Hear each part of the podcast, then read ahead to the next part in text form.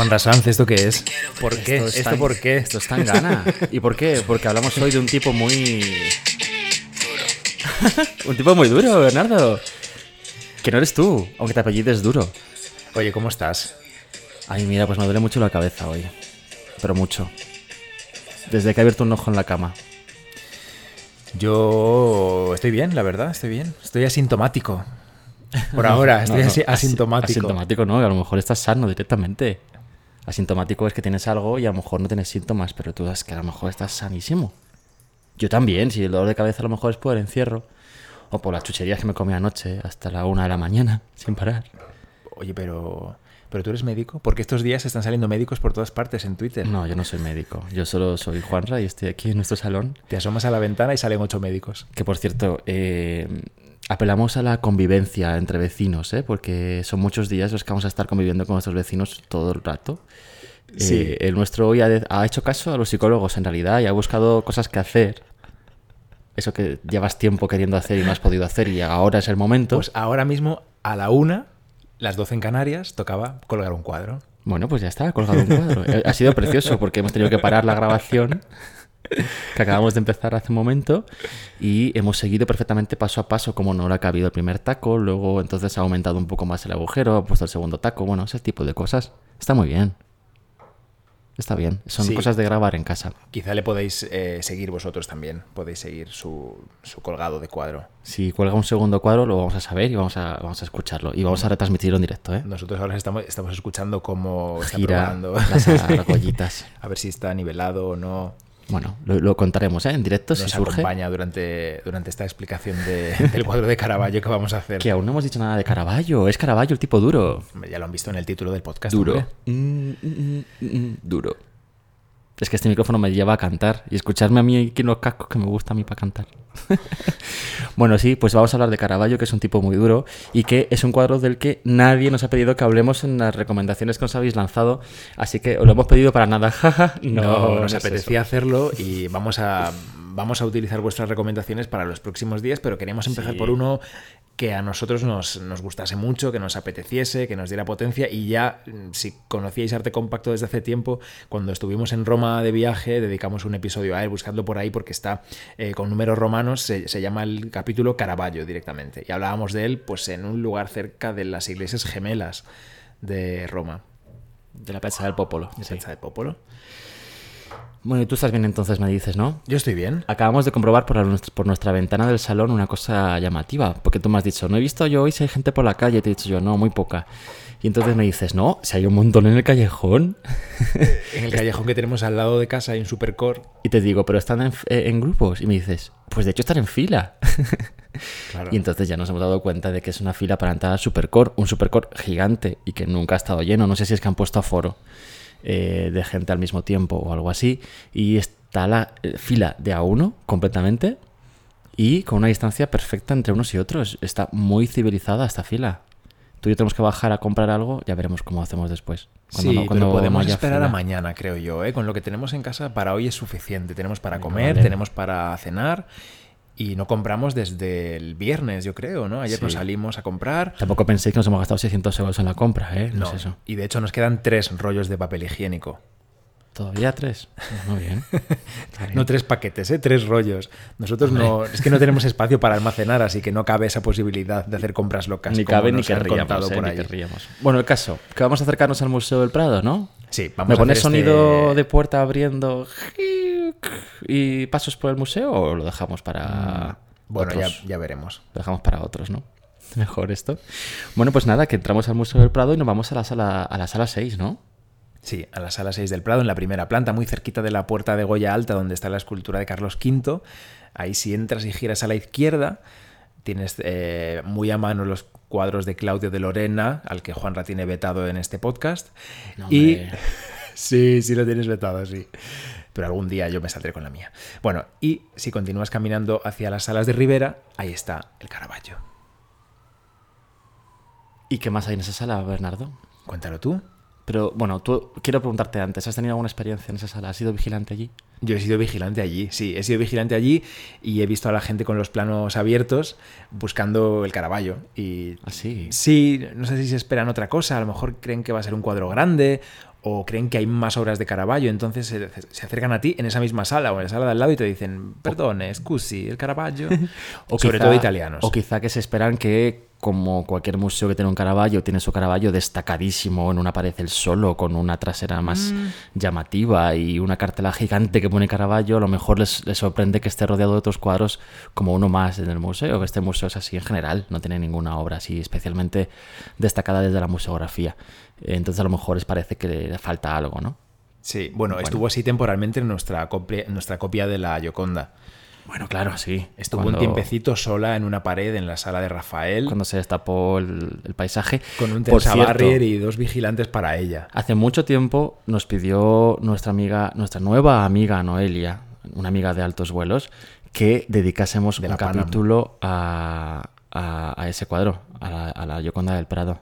Pues la lo Panam. apuntamos también, es verdad, lo tenemos ahí. Sí, sí, es que sí. allí en la Panam escuchan muchísimo arte compacto y yo creo que les va a gustar eh, escuchar ahí mm, hablar sobre la Gioconda antes de, antes de coger el siguiente vuelo. Bueno, vamos a meternos en materia, ¿te parece? Sí, porque estamos dando unas vueltas tremendas. Venga. ¿eh? bueno, ¿qué más hay colgado allí? Pues bueno, hay obras principalmente de caraballistas, porque esta es quizá la principal característica de Caravaggio y lo más importante de Caravaggio, y que seguro todo el mundo conoce a Caravaggio, y tiene que ser por algo, pues es por esto, porque su obra, su arte, abrió un nuevo camino en la forma de pintar y generó un montón de seguidores posteriores, una nueva escuela de pintura.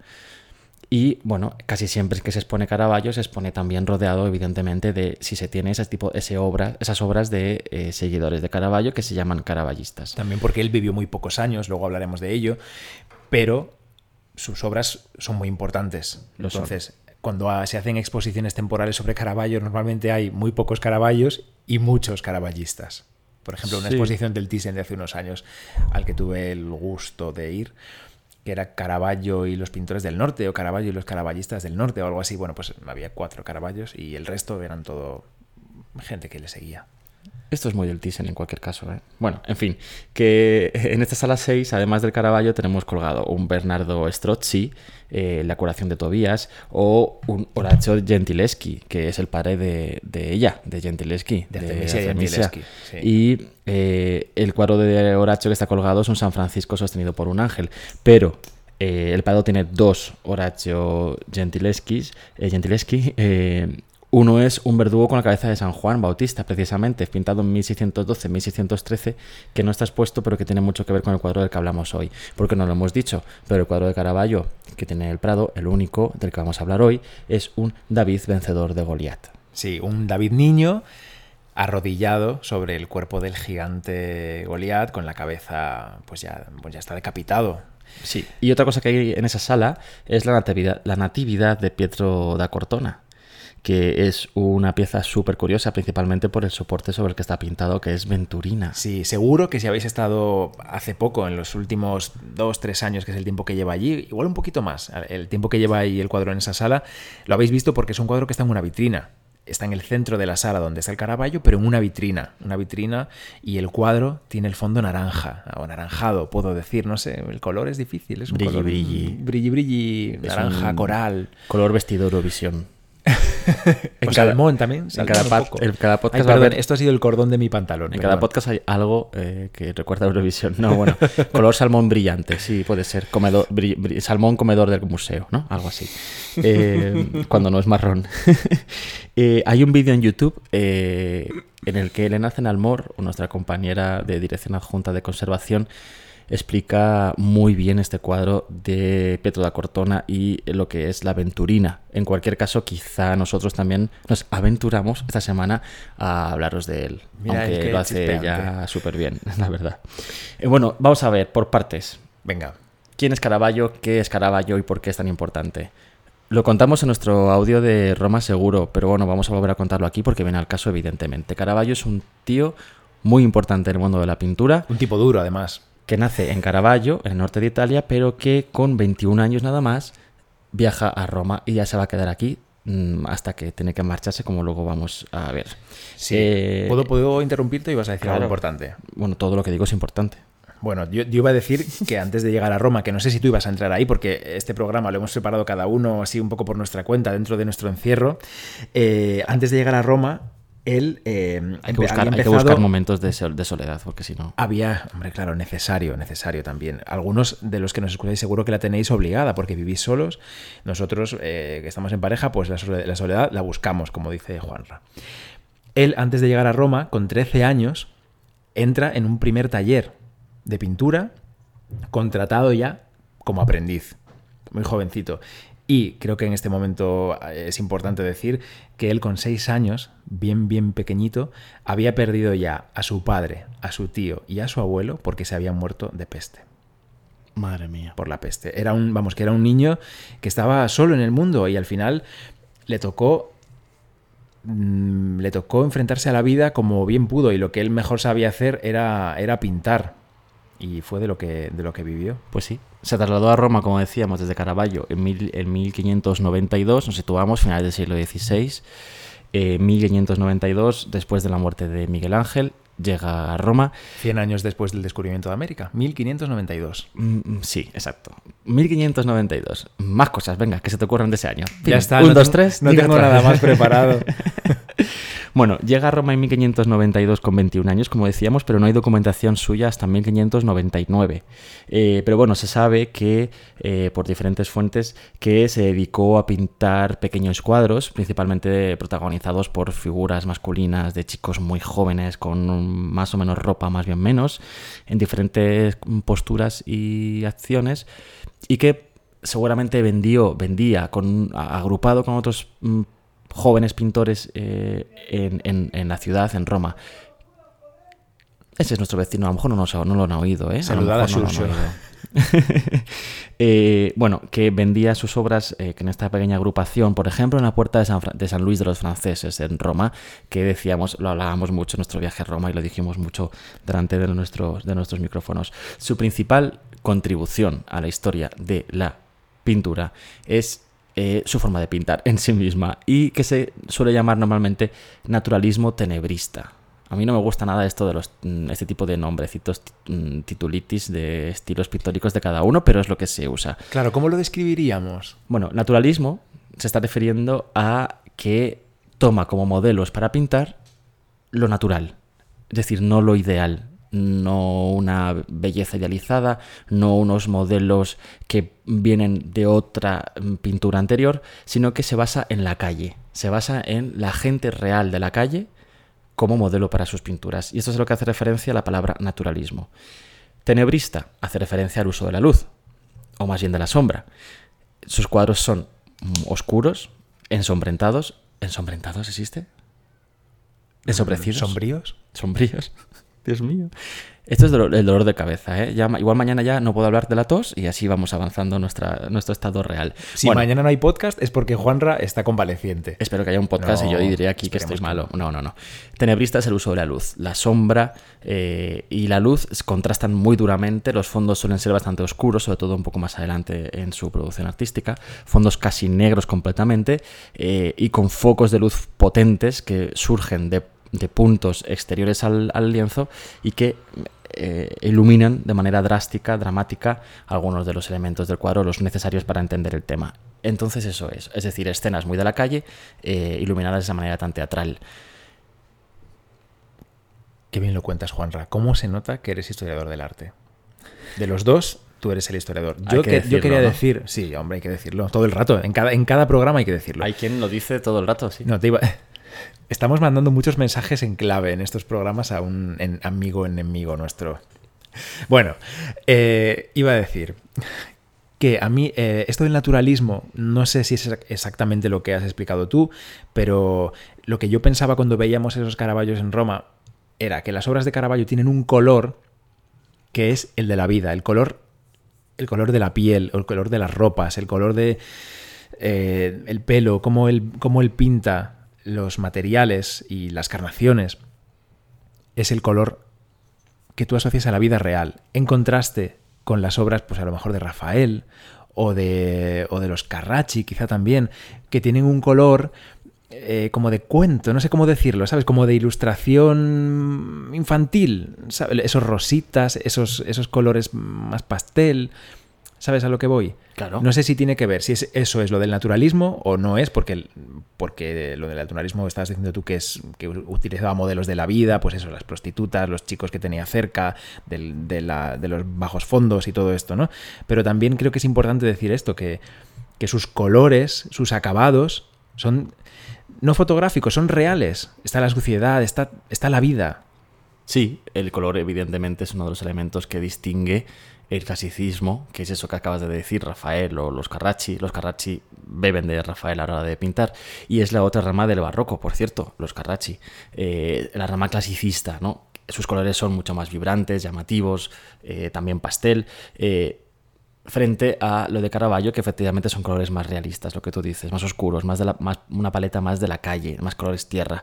Pero no solamente los colores, Me ha gustado eso de la paleta de la calle. también, también eh, los elementos en sí mismos. Pues por ejemplo, siempre se dice, se recurre mucho a esto, pero es que es verdad. eh, no tienen ningún miedo en plasmar pies sucios en los cuadros, uñas sucias de las manos y en los pies, incluso de figuras santas, algo que no era habitual hasta ese momento y que de hecho luego también dejó de serlo. Es un bueno, ese es el naturalismo, sí. Fijarse en la realidad. No deja de ser algo pintado, evidentemente, pero se está fijando en los, en los colores y en los elementos de la realidad. Todo esto viene de su forma de interpretar eh, el concilio de Trento, o más bien eh, las mm, pequeñas eh, referencias al arte que se hicieron en el concilio de Trento. Concilio de Trento que se desarrolló principalmente entre 1545 y 1563. El concilio de Trento fue un- una reunión de los mandamás de la iglesia para digamos que enfocar de una manera un poco diferente a la que se había hecho hasta ese momento, eh, bueno, las creencias, la forma de difundir eh, la fe cristiana frente a la, reforma que había iniciado Lutero anteriormente. Por cierto, la primera sesión del Concilio de Trento, eh, que esta que ocurre entre 1545 y 1547, se tuvo que cancelar por el riesgo en la epidemia de peste. Estaban allí todos encerrados hablando de tal y tuvieron que cancelar el concilio porque le- la, la- la peste llegaba y estaba amenazándoles.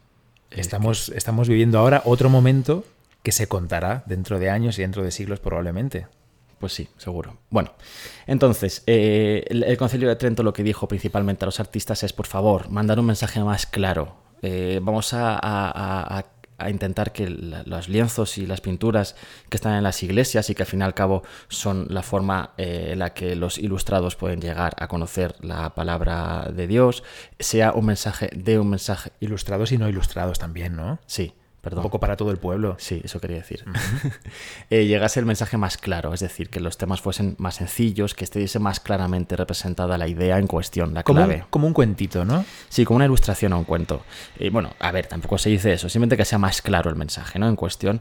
Ahí Caravaggio lo interpreta como la forma de acercarlo al pueblo. Si, tiene que, si el pueblo tiene que entender un mensaje, que es un mensaje divino, que es un mensaje un poco complicado, pero que se supone que está hecho a su imagen y semejanza, pues vamos a pintar a su imagen y semejanza. Entonces cogemos modelos de la calle, cogemos madres de la calle, cogemos niños de la calle, cogemos gente pobre y sucia, que es el tipo de gente que tiene que entender este mensaje y lo va a entender mucho mejor. Vale. Y aquí vamos a nuestro David con la cabeza de Goliat, ¿no? A esta historia de David y Goliat. O todavía no. No, vamos a hablar un poco más de Caravaggio. Caravaggio Venga. llega a Roma, eh, hace todo esto que te acabamos de decir, empieza a pintar de esta manera, influye en muchísimos pintores. De hecho, va a recibir, se recibe en Roma un montón de pintores de toda Europa para que van a aprender, no tanto de él directamente, o quizás sí, pero eh, bueno, de lo que él pinta. Eh, pues por ejemplo, españoles, Rivera. Rivera se supone que está en Roma y que quizá pudo conocer a Caravaggio y de hecho pudo aprender directamente eh, de él, pero de, otros sitios también, de los Países Bajos, por ejemplo, los caravallistas de Utrecht, que eh, a principios del siglo XVII, justo en este momento, van a Roma y también conocen a Caravaggio y que empiezan a, a pintar con él. O de Francia, Georges de la Tour, por ejemplo. O sea, son se generan en toda Europa una serie de pintores que viajan a Roma, que conocen a Caravaggio o al menos su forma de pintar y que después vuelven a su país de origen y que pintan, eh, incorporan el caravallismo a su forma de pintar, ¿no? Es Y muy que- fuerte. Estamos hablando de un tipo que tenía, si los había cumplido, 30 años, ¿eh? Es muy fuerte. Bueno, sí, 30 años ya en el, cuando ya es una estrella, ¿no? Él recibe su primer encargo importante en 1599, que es la capilla Contarelli, eh, Service de los franceses, precisamente lo que decíamos antes, y pinta allí las obras de, sobre San Mateo. Es un encargo que recibe gracias a su primer mecenas, el Francesco, el, perdón, el cardenal Francesco del Monte. Este cardenal que le descubre y se lo lleva a su palacio, junto con otros jóvenes artistas, músicos, pintores. Lo eh, acoge, bueno, les acoge a todos. Sí. Y les encarga obras y les pone en contactos con otros mecenas, consigue cargos, como por ejemplo este. eh, para, para... También, le, también le encarga, eh, estoy un poco espeso, perdón, también le encarga la Santa Catalina del Thyssen, la que está bien en el Thyssen. También se la encarga el cardenal del monte, Sí, el de la piña del monte.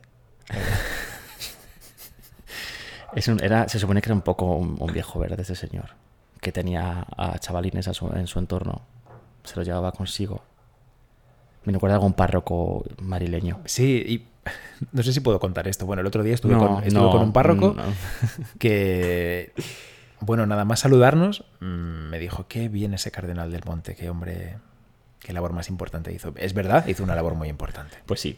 Bueno, y volviendo un poco al hilo de que, de que Caravaggio era un chunguele, eh, hay que decir que tuvo, tuvo bastantes problemas en su vida. Es verdad que hay gran parte de todo esto que es la leyenda, ¿no? que es la forma de que, en la que nos llega la idea de Caravaggio a través de la eh, historia del arte que se escribe y que fomenta esta imagen de señor eh, problemático. Bueno, señor, no, un señor es otra cosa. Un tipo, chaval. Un, un tipo duro, como ponías tú con Zetangana al principio, que se Un metía en líos, que, bueno, que se cargó a un hombre, eh, que se peleaba todas las veces que podía y más, que, vamos, Sí. me has quitado el pincel, toma hostia. bueno, eso no lo sabemos, es la imagen que nos llega, pero sí, imaginamos que, sí. yo que sí. Luego también tuvo, tuvo muchos problemas con los encargos que recibió. Incluso en este primero de la Contarelli, eh, sobre San Mateo, eh, la, la- la- la tabla central, el- la obra central, que era un lienzo, es San Mateo y el ángel, es decir, San Mateo, el, el evangelista, escribiendo, redactando sus escritos por indicación dictado de un ángel. En la primera versión que hace Caravaggio, eh, este ángel está cogiendo la mano físicamente y guiándola de San Mateo. San Mateo que es un señor pues casi que del campo, un hortelano. Un labriego. En realidad está basándose en las escrituras Caravaggio y está haciendo lo más mm, literal posible. Concilio de Trento. Claro. Pero sí. ¿qué pasó con eso? Bueno, pues que no gustó, claro. A los que lo encargan a la iglesia dicen, e- este es un ejemplo nada más, ¿eh? pero le pasó más veces. Eh, hombre, esto no tiene nada de decoro, ¿no? Esta forma de representar a las figuras santas con el pie sucio y con como si fuese un hortelano. Y con un chavalín ángel que, Que se le coge la mano, casi como, como el profesor de tenis que te está enseñando a mover la raqueta, ¿no? Era un poco, justo antes de besarte. un poco dices. erótico, claro. Sí. Eso nos ha pasado a todos, ¿no? Lo del tenis. A mí no. A mí tampoco. Bueno, pues eso. Entonces, eh, sí, mm, era un, un problema y de hecho se descolgó esta obra y se le cargó una segunda versión que es la que está colgada hoy en día. La primera, sin embargo, la compró otro cardenal o otro grande de la iglesia. Claro, ¿eh? la desechada, ¿no? La descartada. Claro. Oye, esta, esta no nos vale, Caraballo, haznos otra, pero no la tires, por si acaso. Se desecha para la, la cara pública de la iglesia, pero no para la privada. Los palacios de los arzobispos y de los obispos y de los clérigos se llenó de cuadros de Caravaggio de, de primeras versiones rechazadas. Esta primera versión de San Mateo desapareció durante la Guerra Mundial. Eh, solo tenemos una foto en blanco y negro, pero bueno, se puede buscar en Google y encontrar fácilmente. Como tú decías antes, al final, en 1606, en mayo de 1606, súper joven, mata a un señor. Eh, parece ser que pudo ser en legítima defensa, ¿eh? pudo ser que no tuviese tanto de maldad, pero bueno, lo mata y tiene que huir. Eh, le condenan a apartarse de los territorios pontificios y se marcha. Así es como llega a Nápoles, por ejemplo. Y está una temporada en Malta también, ¿no? De, de Nápoles, donde por cierto pinta las siete obras de la misericordia, ¿te acuerdas? En Piemonte, Sí, claro que me acuerdo. que lo vimos en abril. Qué pasada de cuadro. y cuánto, también cuánto influye en, las- en los pintores de, de Nápoles. Se marcha a Malta después, es verdad, a Sicilia, donde está hasta octubre de 1609. Después regresa de nuevo a Nápoles y ya desde Nápoles inicia el viaje a Roma de regreso, aunque todavía no había recibido el perdón, parece ser el perdón definitivo, pero ya empezó el viaje El de perdón regreso. papal. Sí, ya empezó el, el- el viaje de regreso a, a Roma, pero no llega nunca llega a Roma definitivamente porque muere antes de llegar. Muere justo en la frontera con los estados pontificios. Creo que es Porto École donde muere Caraballo. Puede sí. ser. En fin, pues esto es lo que queríamos contar sobre Caravaggio. Pero tú sabes que íbamos a hablar sobre David con la cabeza de Goliat, ¿no? Y Venga, llevamos, perdón. espera que lo voy a mirar. llevamos 26 minutos. No es posible. Pues 24 a lo mejor. Aprox te digo, ¿eh? Bueno, pues nada. A lo mejor cambiamos el título y en vez de poner eh, David con la cabeza de Goliat, ponemos Se nos va la olla hablando sobre Caravaggio y ya está. Bueno, pues que esto también tiene. hay que hablar de todo esto para llegar a hablar de Caravaggio y David y Goliat. Venga. ¿Qué era David y Goliat? ¿Quiénes eran? Por cierto, cuéntanos. Pues. eh, O te lo cuento yo si quieres, ¿eh? Venga, empiezo yo y, y sigues tú. Pues eh, Goliat, era un, era un gigante que estaba aterrorizando al pueblo de Israel. Es una historia del Viejo Testamento. Mm, Creo que tienes por ahí tú la chuleta de. Tres metros medía Goliat. Un gigante de tres metros. Bueno, pues el pueblo de Israel estaba acojonado con el gigante eh, filisteo. ¿Qué En realidad estaban en guerra. Los israelitas y los filisteos estaban en guerra y ah, habían pasado ya 40 días de asedio por parte de los filisteos a los israelitas. Y los israelitas estaban, eh, perdón, los filisteos estaban constantemente insistiendo en- a los israelitas en que acabase la guerra eh, en un... En un, en un En un pacto, en un acuerdo de paz. no, al revés, en una lucha cuerpo a cuerpo, un hombre contra un hombre. Joder, claro. Porque tenían a Goliat. Claro. Entonces, Ah, los- esto es como un capítulo de Juego de Tronos. Es que Oh, tú no has visto Juego de Tronos. O como ver Troya. que tenían al gigante, los salvajes, y era como su arma secreta, ¿no? Entonces, eh, ellos, claro, querían utilizar a su gigante cuerpo a cuerpo con otro hombre. Y el rey, el rey israelita no encontró a ningún hombre que quisiese luchar contra Goliat, claro, porque sabían cómo era. Entonces pasaron los 40 días y el rey seguía sin encontrar a un hombre que pudiese luchar contra Goliat, a pesar de que él, el propio rey, eh, había ofrecido a su propia hija y muchísima riqueza como recompensa a aquel israelita que, pusiese- que fuese capaz de, de casarse con. De, de casarse De vencer al monstruo. De vencer al, al monstruo. gigante. Y no aparece nadie. Hasta que aparece David. Que David era un joven, un pastorcillo de ovejas, eh, pero que antes de todo esto había recibido el poder de Dios a través de un. Bueno, porque había sido ungido eh, como futuro rey de Israel eh, por Samuel. Esto hace que eh, él, mm, bueno, se sienta poderoso o al menos inspirado por Dios y entonces en una visita a sus hermanos que eran, que eran guerreros y que estaban en la batalla y que estaban allí esperando a que algún israelita venciese a Goliat, eh, él va a visitarles y en ese momento se da cuenta de que Goliat está allí gritando, hombre, venga, que algún israelita se atreva. Aquí es- estoy, venid a meteros con alguien de vuestro tamaño. Sois unos mariconazos, venga, va, no os atrevéis nadie y tal. Entonces él, que es un pastor, dice, pues yo lo voy a hacer. Entonces el rey de Israel dice, bueno, que está allí en la también allí en la batalla, dice, venga, vale, pues, pues lo haces tú, pero tú, tú eres un niño, tú no tienes nada. Bueno, pues como mínimo te voy a, te voy poner todas las armaduras y espadas que tengo, toma. Entonces eh, David no se podía ni mover porque era un chavalín adolescente sin, sin cuerpo fuerte ni nada, que no era capaz de moverse con las armaduras. Entonces al final decide quitarse todas las armaduras, quitarse todas las espadas y ir a luchar como lucha contra los animales que amenazan a sus ovejas, es decir, con un palo, cuatro o cinco piedras de un río y su, y su onda. Y para allá va, cuando lo ve Goliat aparecer, dice, pero bueno, eh, perdona, o sea, me mandáis a este chavalín. Me vas a durar a mí dos telediarios. Bueno, y casi que, se, que le parece una deshonra, ¿no? Es como, hombre, a mí, a mí no me mandéis a este chaval. Y claro, David, ¿qué hace? Sabe que si se acerca a Goliat para luchar contra él cuerpo a cuerpo, va a perder. Entonces lo que hace es desde la distancia, calcula perfectamente la fuerza y la, dirección a la que tiene que lanzar una de sus piedras con su onda, y así lo hace. Se la lanza, le da contra la cabeza, justo entre ceja y ceja, Goliat cae y entonces David aprovecha ese momento para tirarse encima de él, cogerle la espada al propio Goliat y cortarle con ella su cabeza. Y así le vence. Y esta es la historia. Después coge la cabeza y se lleva con ella glorioso de nuevo a su ciudad para enseñárselo a su pueblo. La inteligencia vence a la fuerza bruta. Claro, y es por esto que es muy importante en el Renacimiento, en el arte, David y Goliat. Eh, sobre todo David en sí mismo, ¿no? Bueno, pues todos tenemos en mente seguro el David de Miguel Ángel, pero también ha habido anteriores, el de, Dona- el de Donatello, el de Verrocchio, son Davides todos que surgen además de Florencia. Florencia era una pequeña república en constante enfrentamiento con otras ciudades-estado de su alrededor, por ejemplo Roma o Siena. Es por esto que se sentían identificados con ese, bueno, ese pequeño David que lucha contra los grandes, contra los gigantes Que consigue Eh, vencer a quien, a quien nadie se atrevía. por el uso de la razón. por el uso de la inteligencia, de la cabeza, del pensamiento, no de la fuerza bruta.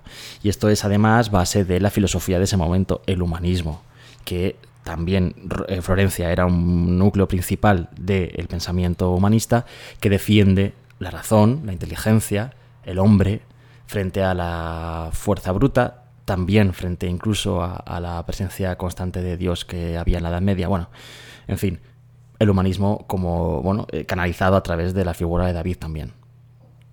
Y hay más Davides, sí, sí, tenemos más Davides, por ejemplo, el de Donatello, el de Berroquio, eh, el de Miguel Ángel. Sí, esto es importante, que los digas, pero también decir que cada uno representa un momento diferente de la historia que tú también has contado, ¿no? El de, el de Miguel Ángel, por ejemplo, representa el momento previo al ataque, cuando David está pensando cómo va a matar a ese gigante, a Goliat. Está con su onda en la mano y mirando, pensando cómo lo voy a hacer, cómo voy a disparar. De un solo, de una sola oportunidad, tengo que matarlo, porque si no va a echar a correr y se va a balanzar sobre mí en cuanto vea que yo soy una amenaza y que si a la primera fallo, a la segunda lo voy a conseguir. Sí. Y además es que cualquiera que esté mm, escuchándonos de verdad y razonando un poco eh, se dará cuenta, pensará, ah, madre mía, pero si es que el David de Miguel Ángel eh, no es un chavalín adolescente. Claro. Es un hombre alto, grande y muy fuerte, muy cachas. Además es que es una escultura de mármol muy grande que está en la academia. Cinco metros. Y además eso, es representa un hombre ya más adulto y muy cachas, muy fuerte. Esto es porque Miguel, es, Miguel Ángel en realidad el, de los primeros en hacer esto. Antes, Donatello Berroquio, como decía antes, que son de años anteriores, eh, que son escultores eh, también florentinos muy importantes, cuya escultura también podéis ver allí en Florencia, eh, bueno, representan a David joven, pequeño, delgado, menudo y además pues tiene la espada en su mano y el cuerpo de Goliat ya degollado a los pies. Algo parecido a lo que hace Caravaggio, pero ahora vamos a ver la diferencia, que también la hay. Y antes de ir con Caravaggio, déjame decir, por favor, que hay una obra en el Prado que también representa el, eh, este momento, eh, el triunfo de David sobre Goliat, y que no está expuesta. Es una tabla de 1618-19, una tabla eh, flamenca que tiene un paisaje, el, el paisaje lo pinta Bruegel, y eh, las figuras las pinta Van Stalvent. ¿Y qué momento representa? Representa el momento en el que eh, David vuelve con la cabeza de Goliat para enseñársela victorioso al pueblo de Israel. Entonces aparece una, una comitiva acompañando a David con personas poderosas a caballo que llegan al pueblo y toda esa gente está esperándolo esperándolo para recibirle victorioso. Hay niños, hay adultos, le aplauden. Bueno, es, un, es un cuadro que es una pena que no, que no esté expuesto, la verdad, porque bueno, porque representa un momento de la historia que yo no he visto en otras obras, sí, que yo no he visto en otras obras. No es el, el, David solo pensativo, ni el David que acaba de dar el último golpe, sino el, vale, ya lo he hecho y vengo aquí a que me recibáis eh, orgulloso y a que me, a que me aplaudáis todos. Fíjate qué, importante es la elección del momento exacto para representar una historia. Eh, esto está muy ahora en boca de todos eh, los que estamos conectados con el mundo de los museos y el feminismo por el tema este tan importante sobre los títulos de las obras, cambiar o no cambiar, qué estamos viendo en el cuadro, qué es lo que no estamos viendo. En realidad, elegir el tema, el momento exacto que representas en el cuadro es muy importante porque carga de simbología la obra. Cambia, puede cambiar perfectamente el mensaje que estás lanzando, aunque el tema sea el mismo. El momento que representas cambia mucho la obra. Por ejemplo, que te decía, Donatello y Berroquio, un David ya que ha ganado, que tiene la espada en la mano, que mira al infinito como con poder y que tiene al, muerto a sus pies, ¿no? Victorioso. Miguel Ángel, sin embargo, está haciendo, está destacando de nuevo, como tú decías, la inteligencia, la razón el humanismo. Miguel Ángel está haciendo esto a principios del siglo XVI y Miguel Ángel, eh, un tío muy inteligente y, con la filosofía muy, muy, muy, muy presente, está haciendo esto con ese otro mensaje, ¿no? Después Bernini, Perdón, antes de Bernini, otro. también es el propio Miguel Ángel diciendo yo de este bloque de mármol sé sacar una escultura tan perfecta como el David. ¿no? Cuidado, porque es que en el neoplatonismo, que es la, vertiente más específica de filosofía que sigue Miguel Ángel, eh, la escultura ya estaría dentro de ese bloque. Lo, que, lo, único que hace el artista es sacarla, ¿no? Sacar, es, es sacar es esa escultura que ya estaría dentro de ese bloque. Bueno, pero no deja de ser un hombre solo que se enfrenta a eso y con su inteligencia es capaz de hacerlo. Sí, sí, inspiración, inteligencia, sí, sí. Mm. Bueno, es, es un tema muy interesante ¿eh? que podemos hablar otro día si Perdón, somos capaces. Bueno, Bernini. no, decía que Bernini Pero después, ya, Bernini. más tarde también hace eh, su David y es también un momento muy distinto. Es justo el momento después a lo que representa David de Miguel Ángel. Es el momento en el que ya está lanzando eh, La onda. la- sí, con la piedra. Entonces, eh, hace fuerza física, ¿no? Se mueve, está haciendo el esfuerzo. También es un chaval fuerte, no es un chaval pequeño. Es, sí, el de, el de Berni tendrá sus 20 años bien. Y esa quizás es la referencia entre ra- una obra renacentista clásica y una obra barroca, que es la de Bernini. Mm, Miguel Ángel representa una figura quieta, hierática, Estática, sí. estática, y sin embargo Bernini es movimiento puro, ¿no? Es instante capturado de movimiento, de, de que involucra el espacio alrededor de la Como nos gusta el barroco, ¿eh? Bueno, nos encanta en general todo esto. En fin. Y llegamos así a Caravaggio. Que Caravaggio tiene tres obras con este mismo tema, tres obras de, que representan a David y Goliat. La primera, en, en orden cronológico, es la que está en el Museo del Es Prado. la que tenemos ahí en el Prado. Y es un niño, ¿eh? Es que hemos hablado de adolescentes, de un chico de 20 años, tal. El de Caravaggio es un niño. ¿Quién? David, dices. El David, sí. Sí. Y que le pinta a Caravaggio en torno a 1600, aunque ahora hablaremos de todo esto. Eh, la versión que está en Viena es de 1607, la pinta en su primer paso por Nápoles, ya cuando ha huido de, de Roma. Y la tercera versión, la de, los, la de la Borghese, la Galería Borghese en Roma, es de 1609 o 1610 y la pinta en el segundo paso por Nápoles, ya volviendo hacia, hacia Roma. Cuando le quedaba muy poquito de vida ya. Sí. Es, mm, bueno, como digo, una obra, por tanto, o sea, un tema que él repite muchas veces. ¿Qué pasa Es con un el- tema que a él le interesa mucho. El- esto del David contra Goliat le interesa. No Bueno, sabemos si se lo encargaban. Claro, a lo mejor son Mm. encargos. Ahora vemos, ahora vemos. El caso es que la obra de El Prado entra al Prado desde su fundación en 1819 eh, y ha sido una obra, madre mía, sobre la que se ha debatido muchísimo, ¿verdad? Sí, se ha considerado durante bastante tiempo que no era de Caravaggio, que era de un caraballista. Sí, porque bueno, no estaba claro. eh, la documentación, claro, un historiador del arte, no solo lo que tú y yo hacemos aquí no es hacer historia del arte, es, es documentarnos y contar, ¿no? Pero un historiador del arte se tiene que basar en las fuentes para sacar conclusiones y nadie era capaz de encontrar documentación que demostrase que esta obra eh, de Caravaggio era realmente de Caravaggio, no, eh, no tenía firma y tampoco había documentación que justificase su producción, su creación. Entonces, bueno, se, se tenía en duda. Además, el aspecto de la obra, pues parece ser que no convencía del todo. No sé muy bien por qué. El caso es que se ha discutido mucho eh, hasta que, bueno, realmente se ha identificado con algunas obras que aparecen en algunos inventarios eh, fuera de España en época posterior y que se perdería el momento en el que llegó a España. Sin embargo, parece ser que realmente es una obra que llega muy pronto después de su producción, de su creación, llega a España muy prontito y sin embargo, la primera vez que aparece en los inventarios españoles, los inventarios son estas listas que se hacían eh, que enumeraban las obras que tenía un señor eh, justo en el momento de su muerte. Por o- ejemplo, el rey de España. Sí, o que decoraban un palacio en un momento determinado. Y en el, en el primer inventario en el que aparece esta obra en España es en el de 1794, o sea, mucho después en el inventario del Palacio del Buen Retiro. Aquí recibía un número en este inventario, el 1118, que aún se puede ver. Se Ahí puede ver sigue. en En, el est- la, en la esquina inferior derecha sigue anotado el 1118 del inventario, que mucha gente en el Prado, cuando va por las salas, ve que hay varios numeritos apuntados en los cuadros, pintados en los cuadros, y nos dicen, cuando estamos a los vigilantes o a quien pillan, eh, les preguntan, oye, ¿este número por qué es? ¿Y por qué hay uno en una esquina, otro en otra? ¿Esto lo habéis pintado vosotros? Pues no, ahora ya en los museos no se pintan esos números, se asignan números de inventario, pero no se anotan en los cuadros, o al menos no en el lado, a la- en el lado que queda a la vista. Exacto.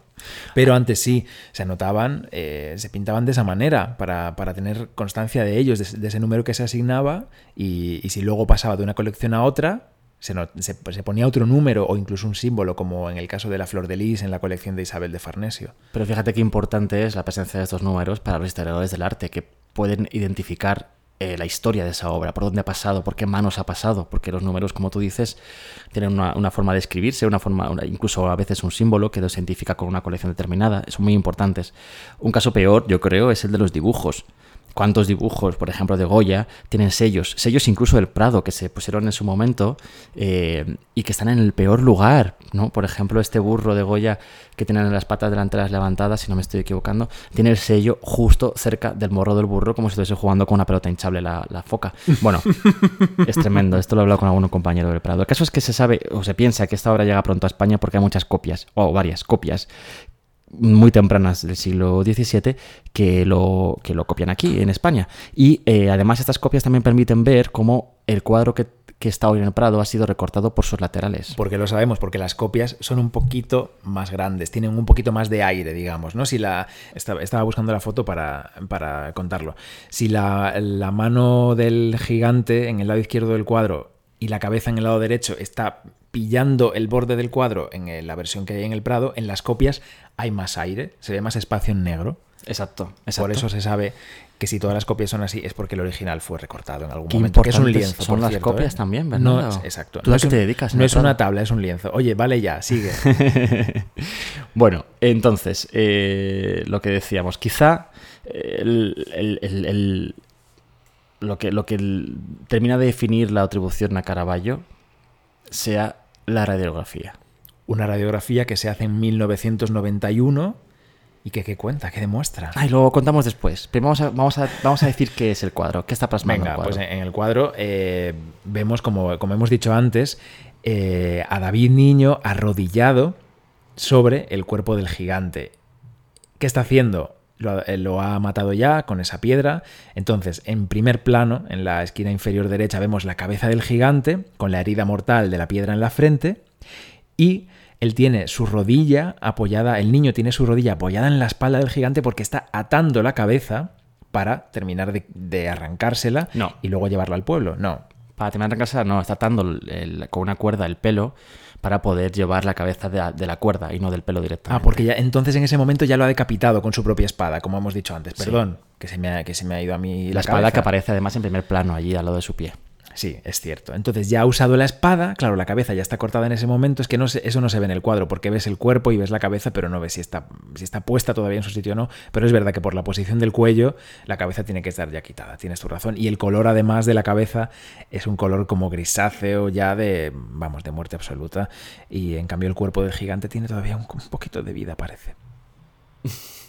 Bueno, ¿y qué más? El niño está en una postura muy determinada. El chaval en sí mismo recuerda muchísimo a otros chavales que aparecen en pinturas de Caravaggio, por ejemplo, en El Amor. en- en El amor victorioso que está en Berlín, en la Gemäldegalerie, Galerie, un museo recomendadísimo, vamos. Sí, ese chaval que se mete la mano en el culo así como para atrás, está rascando el glúteo. Muy bueno él. Sí, solo que en el amor victorioso está sonriente, está exultante y aquí es un niño que está concentrado en hacer su tarea, que es eso, atar los pelos del gigante para llevar la cabeza a Jerusalén. Sí, eh, en parte el hecho de que se parezca tanto a esta figura eh, hace pensar que eh, la fecha de, pintu- de, de- creación de esta obra gi- gira en torno a 1600, 1598, 1599, que es cuando está con el Cardenal del Monte y que tiene a su alrededor a este otro grupo de chavales artistas que utiliza como modelo en general. Entonces esto Sí. es, es clave para la cronología. También la pierna, que se parece muchísimo a, a la de El Amor Victorioso, esa Sí. pierna en esa posición. El cuerpo en sí mismo, a mí me decían en la carrera siempre, no sé si es muy así o no, que eh, el cuerpo, además de ser un rectángulo, eh, genera entre la pierna, el cuerpo en sí mismo Sí, y, la el, espalda del niño. y el brazo que baja después hacia la cabeza eh, de Goliat, genera una especie de, con- gracias a la luz y las sombras, genera una forma casi de arco de triunfo. ¿No? El único símbolo triunfal de toda la obra podría ser la propia postura del- de, de David. Sí, es un arco de triunfo, un- una N, digamos, minúscula también. Es como, está, si no tenéis el cuadro delante ahora mismo, si no lo habéis buscado, es como, eh, como cuando te agachas a atarte el zapato, un poco, ¿no? Lo, lo habrán buscado seguro, ¿no? Bueno, por si acaso. A lo mejor alguien está en el gimnasio ahora escuchándonos. O En si el gimnasio seguro que no. Ah, bueno, dentro de un mes a lo mejor. la gente que nos Ay, escuche fuera de hola, España. futuro. y la gente que nos escuche, pues yo que sé, desde México, que tenemos oyentes, Hola. o desde Canadá, o desde Filipinas, Hello. que creo que alguien nos escucha desde Filipinas Hola. también, no están aislados como nosotros en casa por el coronavirus. Entonces, a lo mejor están corriendo por la calle, o en el gimnasio, o lavando los platos, yo que sé.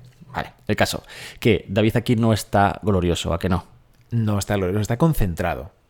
Efectivamente, no es un David eh, que esté contento de lo que ha hecho. De hecho, casi sí, está concentrado en, lo- en el, en el acto de atar el pelo, pero también está como con una cara, se intuye una cara un poco como melancólica, no está contento, no está, no es un Víctor, no, no acaba de, ganar realmente, no, no entiende que ha hecho una gran acción para su pueblo, sino que está como un chaval humilde, casi como melancólico y triste atando esta cabeza. ¿no? Eh, creo que esto tiene que ver con, con- con el concilio de Trento. Eh, no vemos nada alrededor, no hay nada que nos despiste del mensaje. Es un fondo negro el que tiene el cuadro. Así que aparte de estos dos personajes que hemos dicho, no aparece nada más. El resto Bueno. es ese claroscuro que utiliza Caravaggio para delimitar, eh, digamos, el cuerpo de David, el cuerpo del gigante, de todo lo demás. Es su forma de oscuro. pintar, es ese tenebrismo naturalista que decíamos antes. El tenebrismo se ve en la sombra del fondo, no hay, no hay fondo, pero porque está en sombra. Y esa luz potente que enfoca y que, y que ilumina solamente algunas partes de las figuras, lo, lo- lo elemental para entender el mensaje, pero y eh, el naturalismo en cuanto a que el chaval va vestido con ropa que podría llevar cualquier chaval de Roma en ese momento, Va que llevaría, vestido de también, hecho, ¿eh? sí. Y de hecho, eh, algo que se dice mucho de este cuadro es que, por ejemplo, las uñas de los pies de, de David, que aparecen ahí en primer plano, están totalmente negras y llenas de porquería. También así las uñas de la mano de, de Goliat. En fin, naturalismo tenebrista, como decíamos al principio. La cabeza. ¿Qué pasa con la cabeza? La radiografía, que lo Se hemos dejado hizo ahí. Una radiografía el año 1991 en el Museo del Prado. Sabéis que en el Prado tenemos, eh, hay un espacio que conocemos como búnker y que está totalmente destinado a las radiografías y a los estudios técnicos. Reflectografías infrarrojas Por también. ejemplo, la, la- la radiografía lo que hace es analizar todo el soporte, atraviesa todo el soporte, la capa pictórica de arriba y todo lo demás. Así que pues, en la radiografía se suelen ver, por ejemplo, la tornillería que ata al lienzo al, al bastidor de madera, por ejemplo. Eh, la reflectografía, sin embargo, solo mm, analiza una capa por detrás de la capa pictórica, o sea, de lo que estamos viendo, y permite ver los primeros trabajos del pintor sobre el lienzo, ¿no? Sí, Ese pero ahora no nos vamos a enrollar con eso. Ahora vamos Bueno. a decir que muestra la radiografía de este David vencedor de Goliat. Bueno, pues muestra otra cabeza distinta. Era la propia cabeza de Goliat, pero representada de una manera muy diferente. Es una cabeza que grita, aunque ya ha sido eh, cortada también, ¿eh? pero que tiene gesto de gritar, abierta la boca, eh, los Se le ven ojos los dientes. los ojos que casi se le salen de las órbitas prácticamente. Eh, los lo estamos buscando en el, en el- Lo teníamos aquí preparadito para verlo mientras lo explicamos. Pero aparecen noticias del coronavirus. Es que queremos concentrarnos en otra cosa, pero no nos dejan, ¿eh? Mira. No, se actualizan las páginas solas Bueno. con la última hora y nuestra, nuestra web que teníamos abierta se va. Vale. Fíjate qué cara es muy parecida, por ejemplo, al escudo eh, de la medusa que está en los Uffizi. Sí, sí, sí, la medusa gritando, es verdad. Ojos que se salen de las órbitas, que miran hacia un lateral, la boca abierta, gritando, que tiene mucho que ver también con lo que haría después, por ejemplo, Rivera, en todos esos ticios y esas Hmm. figuras sufrientes masculinas en primer plano. Bueno, esta cabeza es brutal, es muy dramática, es mucho más potente. El cuadro es mucho más potente con esta cabeza y no habría ninguna duda que es de Caravaggio si esta cabeza siguiese a la vista. Pero ¿qué pasa? Que se cubre, él mismo la cubre y le, le pone una cabeza mucho más eh, suave. Sí, la cabeza que decíamos antes, eh, que finalmente vemos en el cuadro, es una cabeza de un gigante muerto, sin más. Eh, No sabemos muy bien por qué se Tiene cubrió. expresión de muerto. Probablemente se cubriría porque el que tuviese este cuadro en su casa pues estaría bastante asustado con esta cabeza en primer plano. Alguien le, pediría... Le diría, oye, ¿te viene mal si me lo repintas Suavizas un un poquito? poquito, es que es un poco bruto Sí, esto. ¿está todavía esto en garantía? Bueno, pues fuera de broma, tuvo muchos problemas también en ese sentido, ¿eh? como hemos dicho antes. Bueno, vamos a ir terminando, versiones. ¿no? Hay más versiones, ¿no? Venga, termi- Viena. terminamos con las otras versiones. La de, ¿La de Viena? la de Viena, que es un poquito posterior. Eh, no sé muy bien qué podemos decir de ella. Es, una- es un cuadro eh, que, a diferencia del del Prado, que es vertical, digamos, un rectángulo vertical, el de Viena es apaisado. Vemos a, a David de medio cuerpo solamente y tiene la espada en la mano. Tiene Ya. la espada en la mano. Es un David un poquito mayor. Diríamos, pues igual 16 años podría tener. Tiene un cuerpo un poco más formado. Y ya ha cogido la cabeza. Sí. La levanta con su brazo lo Espera, que extendido. tengo, que tengo aquí la foto en este libro maravilloso de Caravaggio de Taschen que, que tenemos en casa. Y así lo tenemos delante, mira. Vemos a un David que agarra con su mano izquierda por los pelos la cabeza del gigante, en la derecha tiene, como decía, la espada. ¿Y qué está haciendo? Bueno, Juanra. está mostrando la cabeza en primer plano. eh, él está como en un segundo plano en realidad. Y está, no sé, es parece que está avanzando hacia el pueblo de Israel con una muestra de, de su, de su victoria, aunque tampoco aparece con cara eh, de gran victoria. Y en la última versión, que es la de la Borghese, que eh, parece ser que es la que Caravaggio pinta en Nápoles eh, cuando ya está volviendo a Roma y que envía al cardenal Escipione Borghese. Sobrino del Papa y que además tenía un cargo importante en la justicia romana y eh, bueno, pues le envía este cuadro como muestra de su arrepentimiento, porque la característica principal de este cuadro, que se parece más al de Viana que al del Prado, eh, que también muestra la cabeza de Goliat en primer plano con el David eh, estirando el brazo para contenerlo, eh, está, está autorretratado Caravaggio en la cabeza de Goliat. Sí. Ese primer plano es la cabeza del propio Caravaggio, que se autorretrata en la cabeza de Goliat, con el cuello cortado, con chorros de sangre que aparecen por ese cuello, ojos. Es muy gore, ¿eh? De Los Dramáticos. chorros de sangre que caen del cuello es gore. Es un autorretrato. Es una, una película de Guillermo del Toro.